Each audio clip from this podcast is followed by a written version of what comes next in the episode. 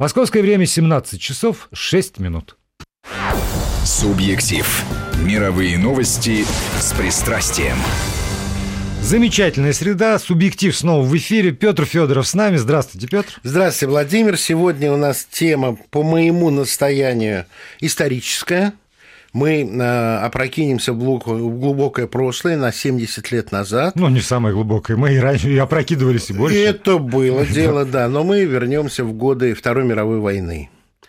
А, это события декабрьские, события, о которых мало кто знает – события, которые для англичан, а Англия сыграла в них самую отвратительную роль, стали широко известны совсем недавно, после публикации газеты «Гардиан». Там я за эту тему зацепился, хотя знал об этом и раньше – а мы, а... Я прошу прощения, а мы это для того, чтобы провести какие-то параллели или просто для того, чтобы пролить свет на странице истории? Вы знаете, параллели возникнут сами собой. Сами собой. Они возникнут сами собой. Но какие-то параллели я буду настойчиво сам продвигать. Особенно в том, а, что многие у нас сейчас пытаются представить э, прошлое Советского Союза как уникально черное – а я давно настаиваю на том, что Советский Союз в те годы и в пакте Молотова-Риббентропа действовал абсолютно так, как тогда действовала вся дипломатия. Собственно, Буржуазная. Мировая. Числе. Мировая. Мировая. Зачем отделять буржуазное, не буржуазное? Дипломатия, она общая. Не, я просто вспоминаю конфликт Осипа Бростита, который как раз обвинял в том, что Советский Союз мог бы действовать как коммунисты, а действуют как как, значит, имперцы в интересах... Ну, в данном случае речь идет не о дипломатии, а о политике. А дипломатия – это единый орган, да. потому что если один такой, а другой такой, они не состыковываются вместе. Ладно, да, давайте Итак, тогда поехали, так поехали. скажем нашим слушателям, что если по ходу будут возникать какие-то вопросы да. или комментарии, может быть, какие-то вещи покажутся вам не очень понятными и потребуют уточнения, то вы не стесняйтесь и сообщайте нам об этом с помощью послания на смс-портал 5533, слово «Вести». В начале сообщения, естественно, не забывайте. И э, те, кто привык пользуются Твиттер, могут писать на наш аккаунт Вести, подчеркивание, FM. Итак, 70 лет назад Греция 25 декабря, то есть завтра будет ровно 70 лет, туда прилетает Уинстон Черчилль. Он прилетает официально для того, чтобы посредничать в переговорах между враждующими, враждующими сторонами, а не официально, чтобы укрепить власть Лондона в Афинах. Но надо сказать, что к этому времени войска гитлеровские оттуда уже выведены, и враждующие стороны – это две стороны греческого общества. Я бы так не сказал потому что это большая а, лесть в отношении одной из сторон, и Британии тоже. Давайте, давайте. Значит, начнем с того, что еще летом 1944 года в Португалии прошла тайная встреча между англичанами и представителями нацистской Германии, где они договорились о том, что немцы уйдут с полуострова Пелопонесского без сражений с англичанами. Англичане дождутся, когда немцы оттуда уйдут. А, казалось бы, э, такое гуманное решение, но нужно учитывать, что к этому времени повстанческая армия часть боевая, боевое крыло Народного фронта, где, конечно, основную скрипку играли коммунисты, но это были левые, а, уже контролировала две трети территории Греции. И когда немцы, а, гитлеровские войска, в соответствии с тайным, практически сепаратным, мелко сепаратным или, скажем, провинциально сепаратным договором с англичанами покидали Афины, англичан там еще не было и шесть дней власть переходная какая-то была не то чтобы в руках этого Народного фронта, но за безопасность, за все отвечал Народный фронт. Он не формировал коммунистическое правительство. Он ждал, когда придут английские части и войска, с тем, чтобы сформировать правительство, в том числе и с представителями, которые оказались в Англии. Правительство в изгнании, да? Ну, вот Папандрео, то, еще, то, еще, то, что еще прадедушка да. нынешнего угу. Папандрео в Каире, да. То есть не было совершено никаких, э, скажем, э, коммунистически агрессивных актов. Когда там появились английские войска, сначала это были скорее не боевые части, а военная полиция, разведка, такая, да. конечно же, да, то э, был издан приказ разоружиться. Разоружиться именно частям Элос, то есть э, частям патриотов, которые боролись с оккупантами. И это разумно. С оккупантами. Оккупантов нет. Чего тогда оружие это С оккупантами и коллаборационистами. Потому что в Греции были коллаборационисты, были так называемые батальоны э, смерти, которые э, участвовали в пытках, в мучениях, в облавах. Э, допустим, это типичная была для э, Греции ситуация, когда э, немецкие части блокировали площадь с оказавшимися там людьми, а в черных масках тайные осведомители вместе с гестаповцами ходили и вырывали из толпы тех, кто ну, то, был что в на территории России, Украины, Беларуси называлось полицаи. Ну, Практически. Ну, не совсем даже полицаи. Вы представьте себе, Нет, они я... были в масках, их лица были неизвестны, это были тайные да. осведомители. Это была почти средневековая подлость. Да, совершенно верно. Но э, это были и карательные части, это были части, входившие в СС, это были практически части Waffen Ну, тоже ровно так же, как... Совершенно да, верно. По, по, так по вот, их-то не разоружали. И англичане в первые недели оккупации выпустили 12 тысяч коллаборационистов, которые свободно разгуливали по улицам. А выпустили откуда? Из тюрем. А они, они там были кем посажены? А, я полагаю, были посажены в первые дни вхождения англичан по указанию э, патриотов, партизан. Отчасти, видимо, и партизанами. Поэтому для меня, конечно же, возмущение, которое нарастало в греческом обществе, мы боролись, мы победили.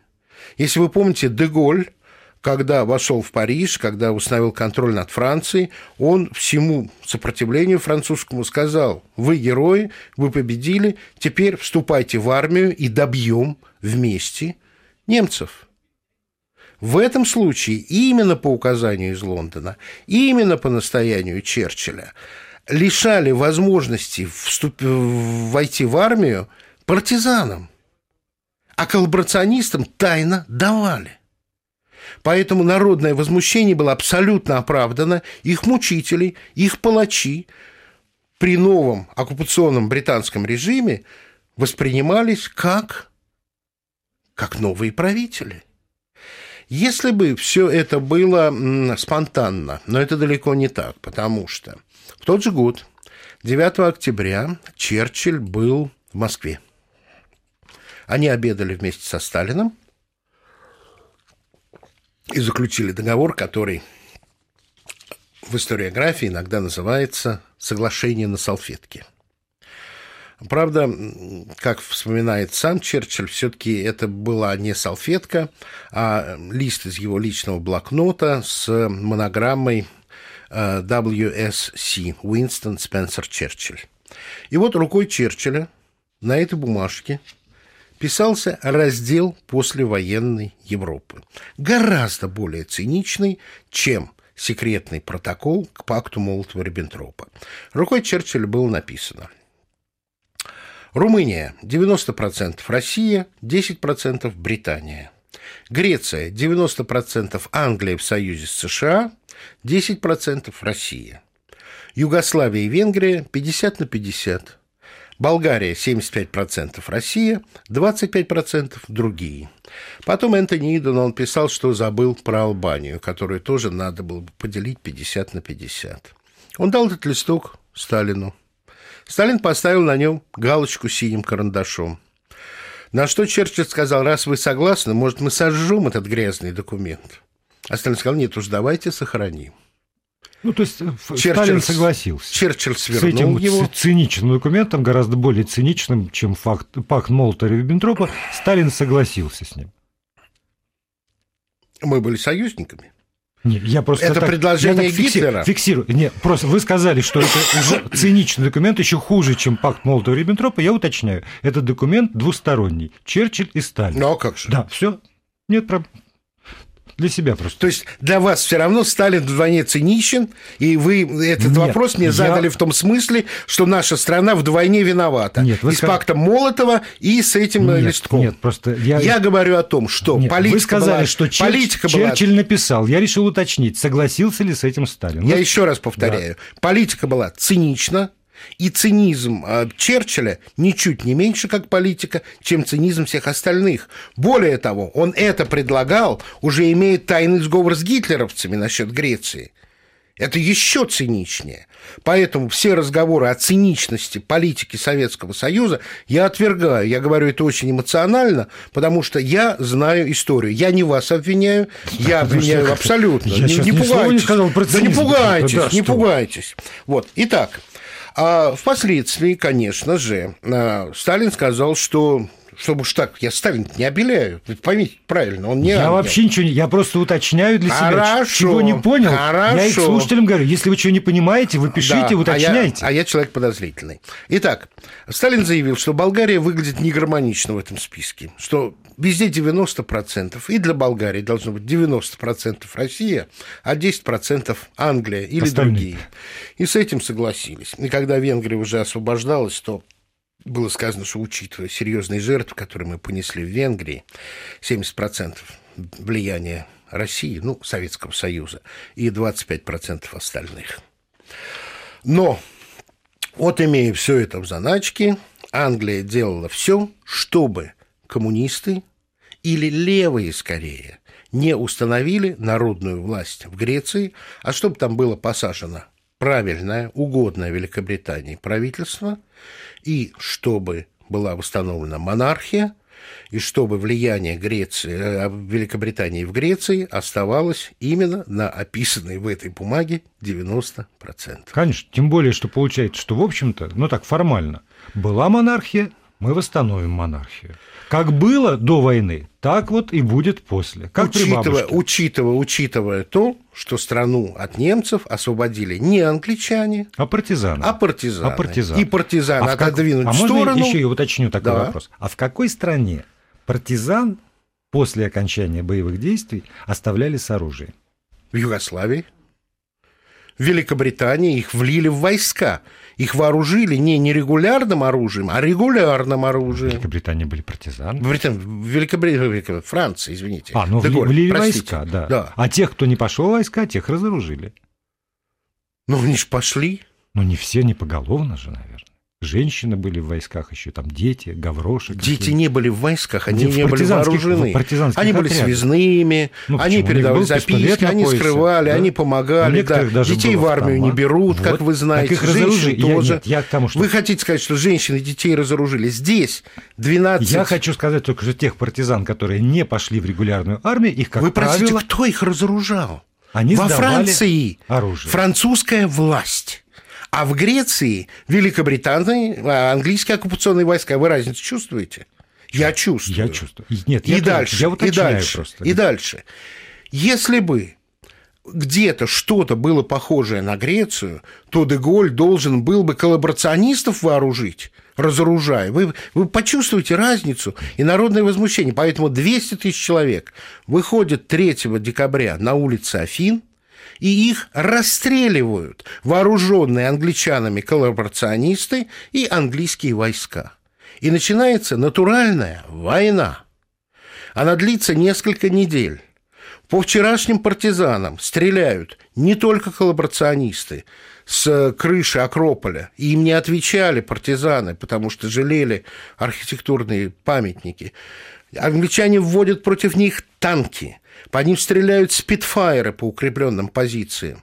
И они просто разбивают, уничтожая сотнями вчерашних партизан. После этого 12 тысяч были расстреляны в, в, концлагеря, причем 38 тысяч вывезены в британские концлагеря Средиземноморья. То есть никакого сопоставления с тем, разоружают, не разоружают партизан, тут вообще быть не может. Это преступление. И англичане об этом узнали только сейчас, потому что долгое время это скрывалось. Так вот, Черчилля чуть не взорвали – на площади, на манифестации, о которой я рассказывал, были греки, которые, ну, моему поколению были очень известны. Это тогда еще не композитор, а просто молодой человек Микис Теодоракис. И э, человек, к моему удивлению, когда я стал копаться, он до сих пор жив. Это э, греческий коммунист Манолис Глезос, брат которого был расстрелян. Манолис Игрелос приговаривал к смерти четыре раза. Последний раз уже после войны в 1948 году э, про британские власти Греции. И вот его тогда а от смертной казни избавило общественное мнение, в котором участвовал и Жан-Поль Сартер, и Деголь, и э, другие представители вот этой вот части европейского общества, которые боролись с нацизмом. Извините, что я так эмоционально, и вроде как даже слова не даю сказать, но эта история для меня очень важна. Он сразу сказал, что я не в курсе. Да не страшно, я, да. Не, я поэтому задаю да. наводящий так вопрос. Так вот, Манолис Глезос э, накануне э, 25 декабря вместе с другими партизанами минировал отель, в котором жил э, командующий британской армией, который, собственно говоря, все эти приказы отдавал. Греческие левые хотели взорвать этот отель, где жили британские офицеры и где, соответственно, жил По нынешним временам это террористические методы. И, да, общем, абсолютно. По, то же, то же самое, что израильтяне реакция. в 1948 году сделали с отелем «Царь Давид». Вот. Э, но он все проложил, бигбордов шнур подвязал, они заложили туда чертову ему взрывчатку чуть ли не 10 тонн, и он ждал приказа. Приказ не поступил от руководства. Почему? Потому что в этом отеле расположился Черчилль. И зимой 1944 года, когда еще шла война с фашистами, патриоты, несмотря на все действия британских войск, несмотря на политическую роль э, Черчилля в этом, решили, что не может от их рук погибнуть один из большой тройки, пока не окончена война с нацизмом. Так Черчилль остался жив. Это для меня тоже серьезный моральный показатель. Затем стала формироваться тайная полиция. Тайную полицию помогал организовывать руководитель британской полицейской миссии Чарльз Уикон.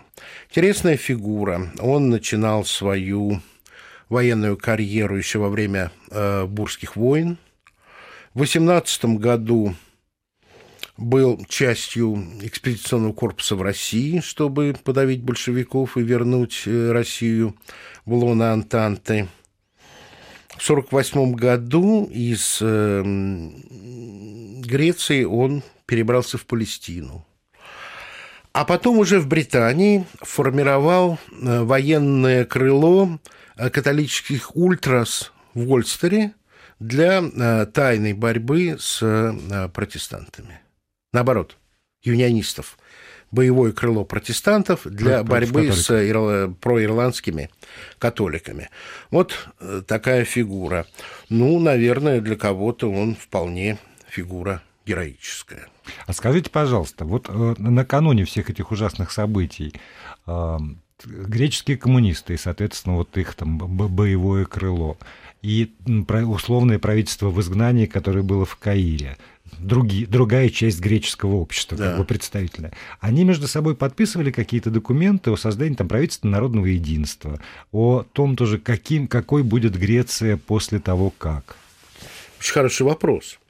А, значит, э, говорил, было у Народного фронта, частью которого, боевым крылом которых была как раз вот эта повстанческая армия, э, были вполне документы э, программные готовы, и это была просто народная демократия в тех лучших традициях, в которых сейчас она представлена или декларирована в Европе. То есть народная власть для народа. Левый достаточно любопытный был конгломерат в Греции, потому что в этой стране вообще-то сконцентрировалась э, вся история XX века.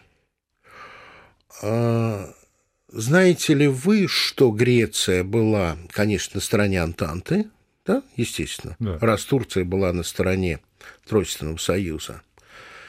И когда союз был разгромлен, Германия капитулировала, Австрия капитулировала, Греция высадилась в Турции и захватила Турцию. Ой, после Первой мировой я не знал. Вот вам пример один. А, и э, в Измире, который на самом деле Смирно, старая, угу. старая греческая колония Смирна, одна из первых пяти городов э, христианства. Даже есть памятник турецкого студента, я не помню, как его звали, с револьвером в руках, и это называется памятник первому выстрелу во время высадки греческих войск. Он э, из пистолета, ну, совершенно вот такой вот шаг отчаяния стрелял.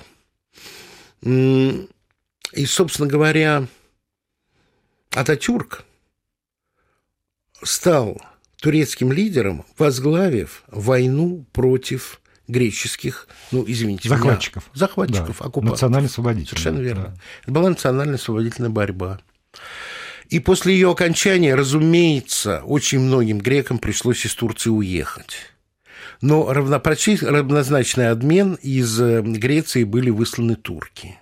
И вот те турки, которые приехали из Греции, это были образованные люди, состоятельные, они как раз очень здорово влились в левое движение потому что они отличались своей образованностью, энергетикой, массой от э, крестьянско-рыбацкого населения Греции.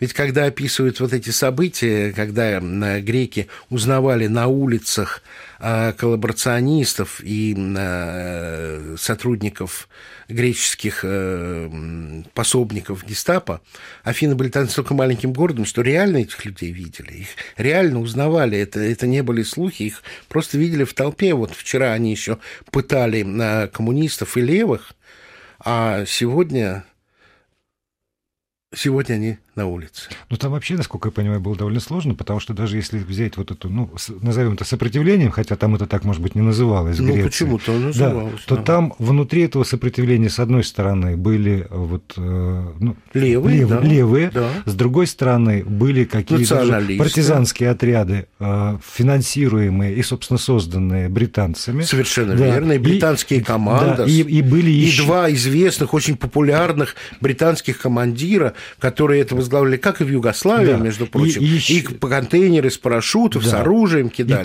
третья, и, и была еще третья сила, которая просто напрямую, э, они сражались, вроде бы они сражались против э, гитлеровцев, но при этом были очень мощные контры внутри этого э, освободительного движения сопротивления, вплоть до того, что в некоторых советских источниках написано, что были специально созданные буржуазными значит, ну, отряды, это были, это, были, это, которые... это были националисты. Да. Националисты... То есть там не было единства внутри вот ну, этого видите, движения сопротивления. Видите, националисты есть всегда. В движении сопротивления, в принципе, не может быть единства вообще.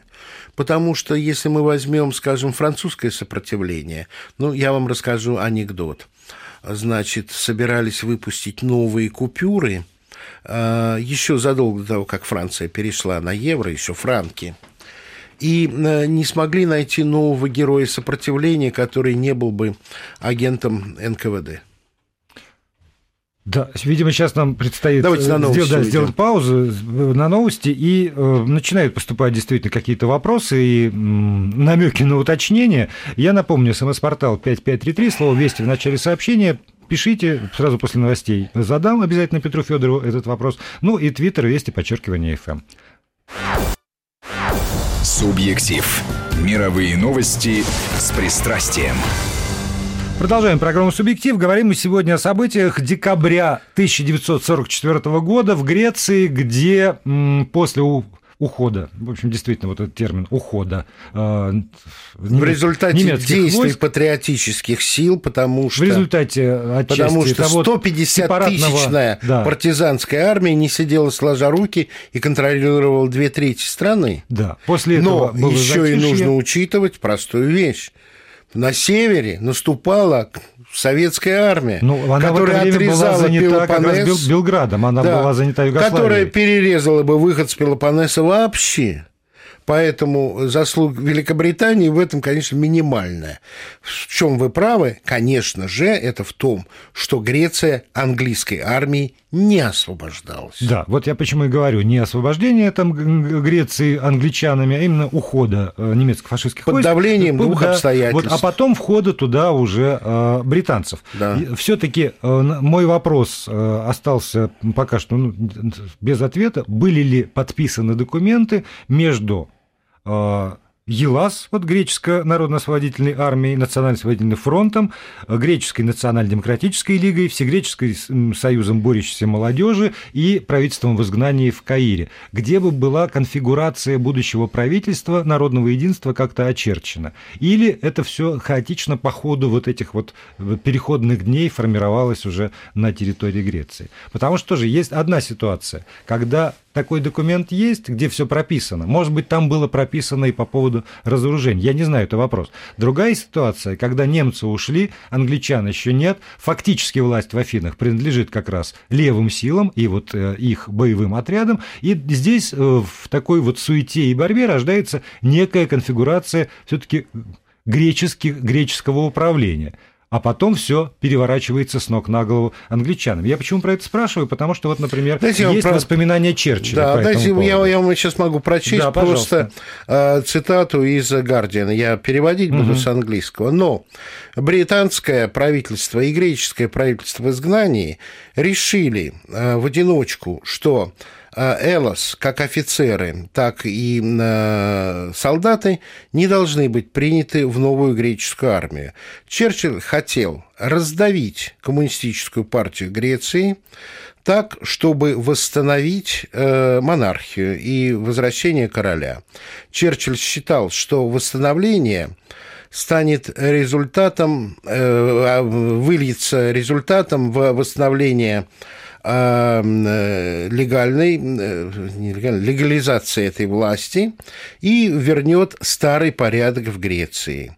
А объединение ЭАС-ЭЛАС независимо от участия в них греческой партии, представляет революционные силы и перемены, которых нужно избежать. Избежать. И есть еще, вот я говорю, есть... И дальше, а, извините. И дальше. Греческие коммунисты решили не брать власть в стране, по крайней мере, до конца ноября, начала декабря 1944 года.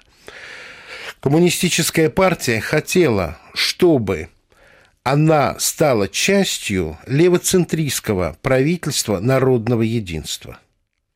И, вспоминая об этом, Манолис Глезос, который, кстати, в 1941 году прославился тем, что скинул нацистский флаг с Парфенона, а,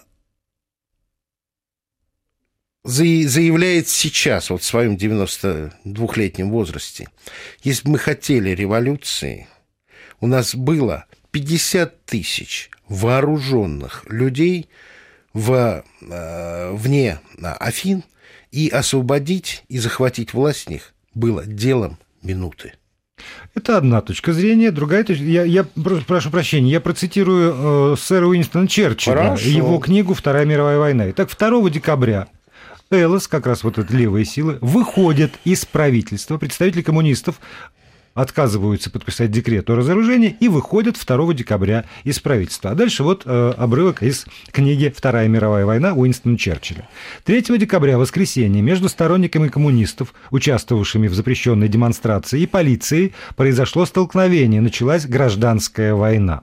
На другой день генерал Скоби, это командующий э, вот его ты да, хотел взорвать. британскими войсками, приказал Эллс немедленно эвакуироваться из Афин и Пирея. Вместо этого их войска и вооруженные группы гражданского населения попытались силой захватить столицу.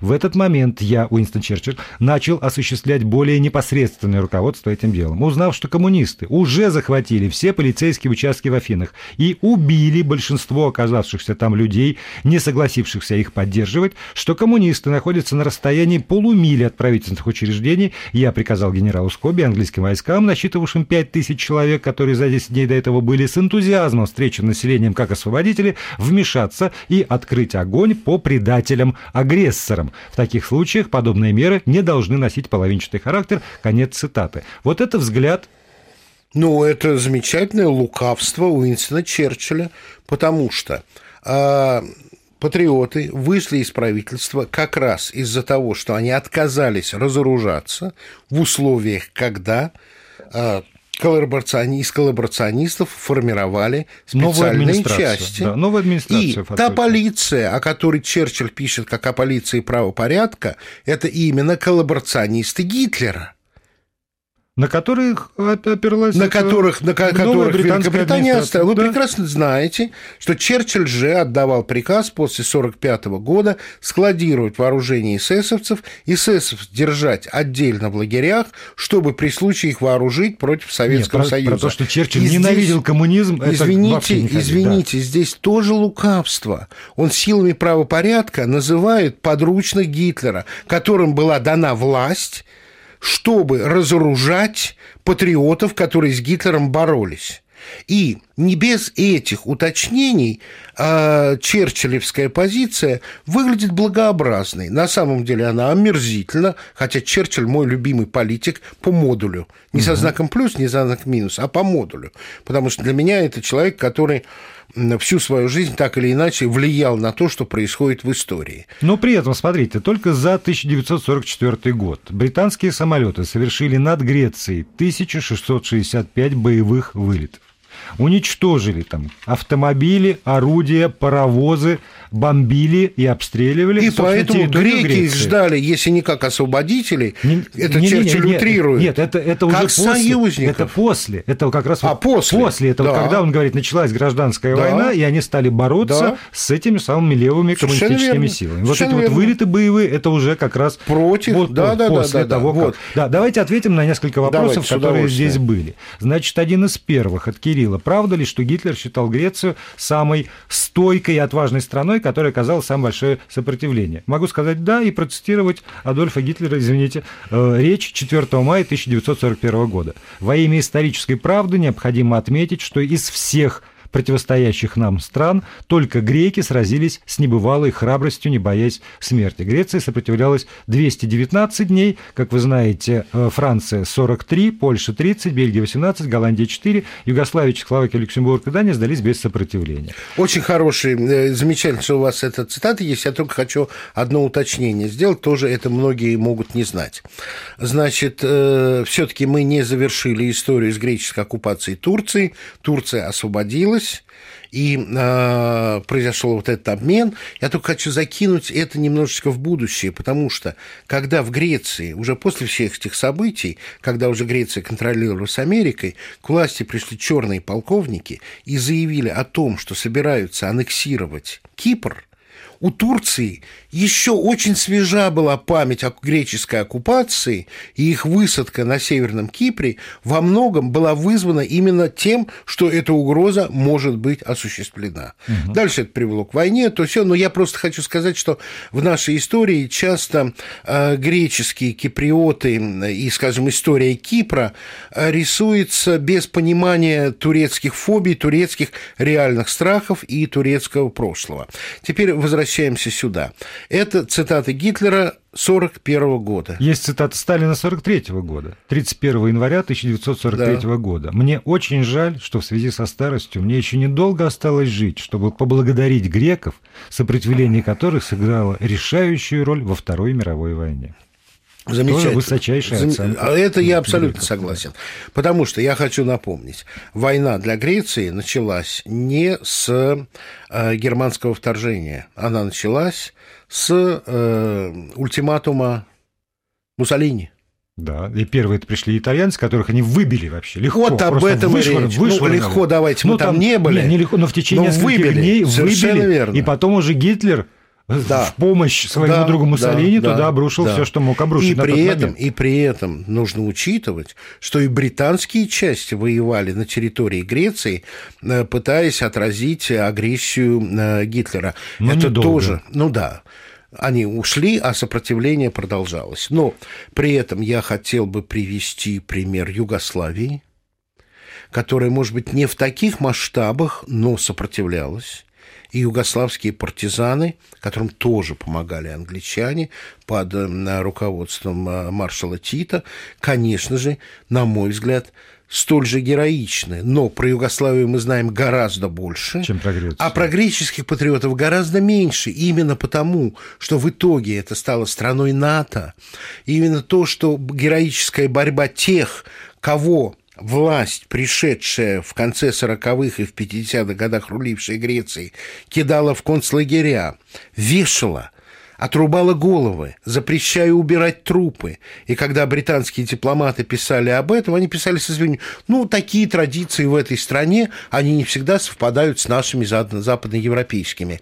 Конечно же, эта героическая борьба партизан, э, сражавшихся против германской агрессии, замалчивалась, так, как замалчивался героизм русской армии в Первой мировой войне во время коммунистических времен. С другой стороны, им, отчасти мы в этом виноваты, потому что не, не стало социалистической, это вина еще немножко советского учебника. Но об этом после. И продолжаем программу. Субъектив в студии Петр Федоров, Владимир Аверин. Ваши вопросы на смс-портал 5533, слово «Вести» в начале сообщения, и в Твиттер э, наш аккаунт «Вести подчеркивание FM». Вот смотрите, слушали нас, слушали, и вот что вам Петр пишет. Может, а может, нам с вами. К чему эти мифы? Намек на то, что Россия проводит честную политику. Смешно, Андрей. Ну, Андрею смешно. А я говорю о том, что тот, кто любит политику и колбасу, не должен видеть, как она делается.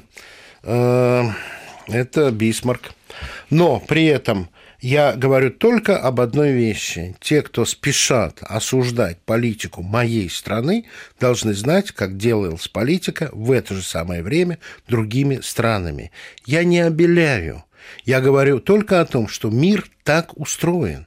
И моя страна в этом мире не может действовать как ангел среди волчьего стада и мы действовали так, как предписывали обстоятельства, мы действовали так, как действовала вся дипломатия того времени. Да, но получается, что вот этот вот спор там... Но это я, говорю, это я говорю этому человеку, да, этому потому да. что наша Петр, тема, Петр, она и, совершенно да, иная. И, и все-таки вот э, там получается, что спор Тита и Сталина и претензии Тита, что бросили греческих коммунистов на произвол судьбы, это как раз про то, что вы должны быть как ангелы, а вы повели себя не как ангелы. Ну, Тита имеет право, он участник тех событий, он вынес на своих плечах очень многие тяготы гражданской войны, он э, великий политик, потому что из э, никому неизвестной балканской страны он сделал одного из самых авторитетных членов движения неприсоединения. Ну, собственно, это его и, и экономически счету. развита, именно поэтому ее и растерзали с таким удовольствием э, в новое, в новейшее время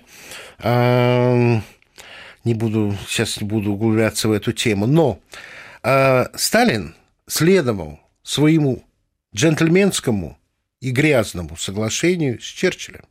С одной стороны, с другой Как с одной стороны? Именно так. Нет, но... И именно так Манолис Глезис это объясняет. Ведь он приезжал к нам в страну, он был гостем Хрущева. Они много на эту тему разговаривали.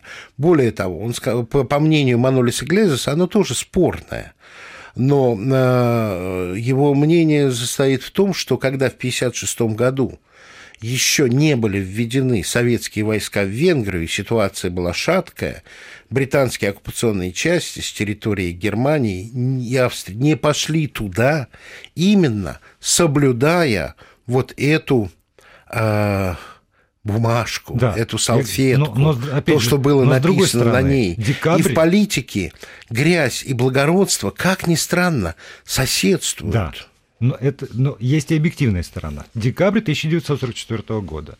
Э, советские войска ведут кровопролитные бои в Югославии. Советские войска ведут кровопролитные бои. В декабре 1944 года они выходят только на территорию, э, собственно... Ах, вы об этом? Да, Почему об... не было военной да, помощи? Об... Я говорил конечно. о дипломатической. Нет, я, как раз... я говорил о протестах, Но потому что тоже... на Ялте этот вопрос так не обсуждался, чтобы уже было решали понятно. Польшу. И когда, э, да, там англичане и, и там отчасти местные начинают mm. бороться с греческими коммунистами, вот давай давайте страна, которая еще не закончила войну с Германией, повернет часть своих войск для того, чтобы биться с, с англичанами, которые союзники в этой борьбе с Германией. Вот э, что, чего требует тогда от Советского вот, Союза в этом Владимир, декабре 1944 Можете представить, года. как с этим перекликается цитата, которую я вот только что э, увидел в распечатке на публикации Гардиана Манолиса Глезоса, который говорит, когда англичане бросили на нас свои войска, мы думали, надо же, танки кидают против нас, антигитлеровских партизан, вместо того, чтобы эту танковую дивизию двинуть дальше на нацистов. Понимаете? Вот как объемная да. история на самом деле, как объемное ее восприятие, и как правы непосредственные участники в оценке того, что они видят, в чем они участвовали, и как неверно эту оценку воспринимать как единственную истину. Да, но при этом давайте, поскольку последние минуты остаются, Ой, что, чтобы люди, которые, может быть, не погружены в эту историю, понимали, эта война гражданская длилась до 1949 года. Э, вы знаете, это Мировое соглашение было подписано мировое 12 э, февраля 45 года, но война еще продолжалась. Да, продолжалась. И вот, я говорю, Аресты, до, концлагеря, до 49 пытки, года высылки. этот этап да. только. Дальше да. последовал довольно сложный этап истории Греции, который в итоге привел еще Про английский, к черным да, полковникам. верно. И вот когда там все более-менее устаканилось, это какая вторая половина 60-х, да? Совершенно верно. Свержение черных полковников. Только да. 20 лет Греция Совершенно находилась верно. вот в этой вот мясорубки катавасии, довольно верно. сложной да. истории, которая была замешана в тех событиях, о которых вы рассказываете. Именно так. Вот. И э, здесь, ну, опять, и, и, вот, требует параллелей все время. Вы, вы зачем эти мифы рассказываете? Мы рассказываем, Почему мифы? Мы Это рассказываем, во-первых, Это неизвестные были, страницы истории. А, во, во-вторых, про то, что быстро вот ничего, вот так вот Только ничего, кошки ничего, ничего не делается. Да. Каждая страна проходит удивительный, иногда кровавый сложный. И имеет на это право. Для того, чтобы найти э, ну, некое равновесие внутри да. себя. Дай бог, чтобы никому, кроме Греции, в новейшей истории пу, не, не пришлось пу, пу, в, в Европе 20 лет э, а Югославия мордовать друг друга. Но а, все-таки не Гражданская 20. война. Все-таки не 20. Ну да, 10 лет. Да. да мало, да. да. Нет, немало. Я, вот, не дай бог. Украина. Не дай бог. В общем, знаете что? Давайте действительно поблагодарим наших слушателей. И э, мне даже нравятся те слушатели, которые считают, что я им рассказываю мифы, чтобы оправдать российскую политику, хотя это совсем не так. Я уже объяснил свою мотивацию и дальше буду рассказывать о таких скрываемых исторических фактах. Если бы, если бы э, все в этой истории было так так приглажено, как в воспоминаниях Черчилля, то англичане знали бы эту историю, они ее не знают. Там ее широко не пропагандируют. Ну, видите, мы тоже а не, вот, не больно хорошо А вот 31 числа, несмотря на то, что это последний день уходящего года, мы с вами снова встретимся и будем говорить об итогах года, Владимир. Я Нет, предлагаю... Это не со мной.